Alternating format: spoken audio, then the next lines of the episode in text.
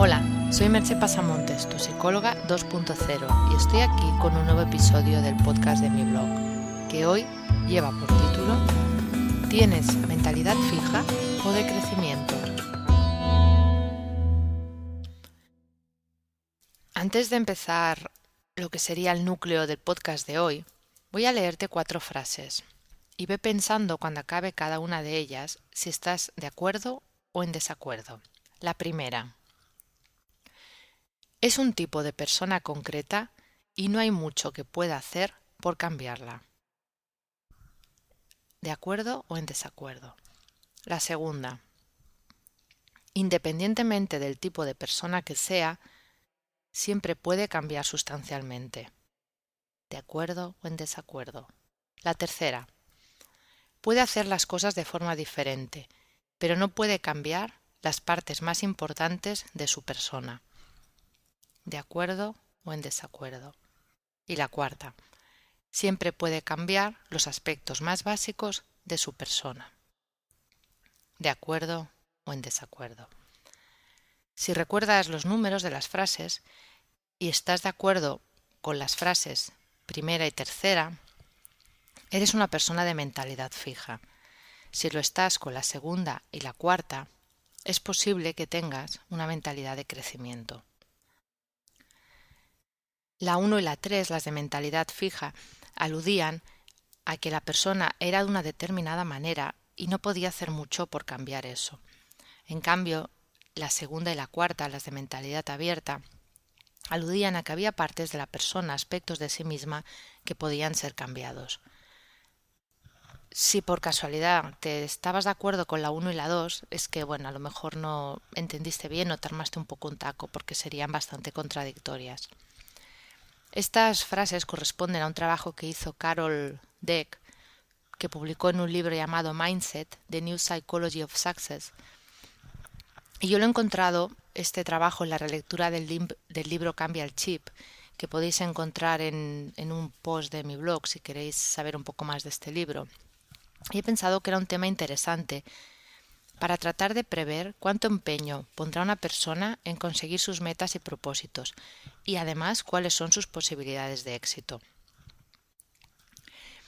En estos estudios se ha visto que la persona de mentalidad fija tiende a creer que sus habilidades son algo que depende de su personalidad o aptitudes fijas, tanto para lo bueno como para lo malo.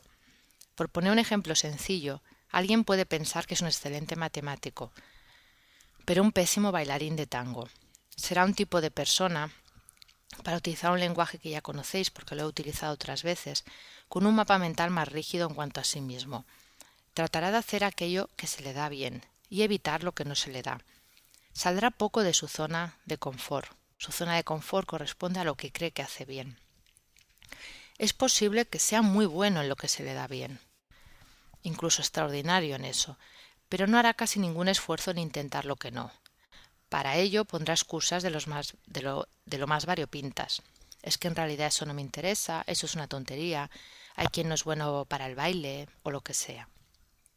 La persona con mentalidad de crecimiento piensa al contrario, que muchas habilidades se pueden mejorar si practicamos, que es posible que seas un mal bailarín de tango, pero eso solamente porque no le has dedicado el suficiente esfuerzo o tiempo o interés, y que si se lo dedicas mejorarás. Puede ser que la persona se dé cuenta de que algunas cosas se le dan mejor o le son más fáciles, pero eso no le lleva a cerrarse a las otras. Será una persona que saldrá más de su zona de confort. Puede pensar que quiere aprender a bailar tango, si seguimos con el mismo ejemplo, para disfrutar, aunque no sea su habilidad más notable, ya que tampoco es necesario para esta persona convertirse en un campeón del mundo, simplemente lo puede hacer para disfrutar, para experimentar, para hacer algo distinto. Diríamos pues que tiene un mapa mental con respecto a sí misma más flexible y con más posibilidades de ser ampliado. Explicado así puede parecer algo intranscendente.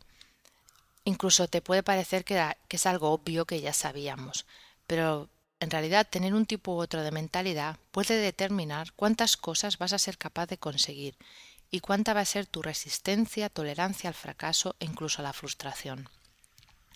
La persona con mentalidad fija solo tendrá tolerancia a la frustración en lo que se le da bien, lo cual es un poco paradójico, ya que al dársele bien no le proporcionará de hecho grandes fracasos. Puede tener una pequeña dificultad en una de esas cosas que normalmente se le dan bien, pero como sabe que se le da bien, insistirá un poco y lo resolverá. Puede atascarse un poco en alguna situación, pero siempre será en algo en que siente que tiene la habilidad para resolverlo y gran parte del control. El problema es que muchos retos que nos presenta la vida, sea en el trabajo, sea con la familia, con la pareja, en nuestro día a día, no están en el marco de aquello que nos es fácil, y resistirse a entrar en eso nuevo por tener mentalidad fija supone perderse muchas oportunidades de crecimiento, tanto en lo personal como en lo laboral. A estas alturas del post puede ser que te hayas dado cuenta de que tu mentalidad es más bien fija o la de alguien que conoces, y te preguntes si eso será para toda la vida. No hay una respuesta fehaciente a eso, pero las investigaciones apuntan a que se puede provocar o inducir una mentalidad de crecimiento. Normalmente son experiencias en que eso es inducido desde fuera. Como expliqué en el podcast de cómo influyen las expectativas de los demás en nuestros logros. Si no lo has escuchado, te recomiendo que lo hagas porque creo que es muy complementario al del día de hoy. Si alguien en quien confiamos piensa que esa característica nuestra, en la que no tenemos mucha fe, no es fija y la podemos cambiar, aumentan radicalmente las posibilidades de que lo hagamos. Esto te puede servir de cara a los otros en múltiples situaciones. Cuando estás con tus hijos, intentando no atribuir sus errores a características de su personalidad o habilidades.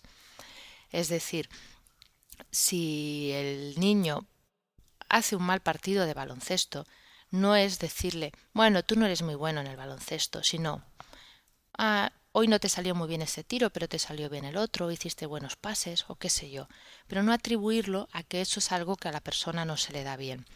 Lo mismo puede pasar con tus compañeros de trabajo, si diriges un equipo, con tu pareja, etc. Se trata de, de intentar no atribuir las dificultades a habilidades específicas de la persona de manera que parece que es algo que la persona no va a poder cambiar, sino que ya forman parte de su ser, sino atribuirlas más a la situación, a la falta de práctica, a la poca experiencia, etc.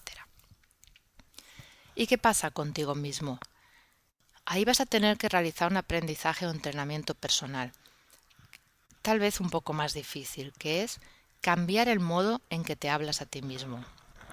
Por ejemplo, si crees que no hablas inglés porque no se te da bien el inglés, Trata de cambiar esa idea por otra del tipo no he dedicado suficiente tiempo para hablar bien, lo cual seguramente además es cierto. Si crees que no conduces bien porque eres malo con las máquinas, puedes pensar que has practicado poco. Si no entiendes la informática, puedes pensar que nadie nace enseñado y que aquellos que dominan el tema es posible que lleven, como dijimos en otro post, 10.000 horas de prácticas. Es una idea sencilla, pero muy potente. Puede parecerte una cosa banal, pero te invito a que la pruebes durante un tiempo y compruebes en ti mismo los resultados. Quizás lo sientas un poco forzado al principio, pero date una oportunidad. Y para acabar un detalle. Todos tenemos algo de las dos mentalidades.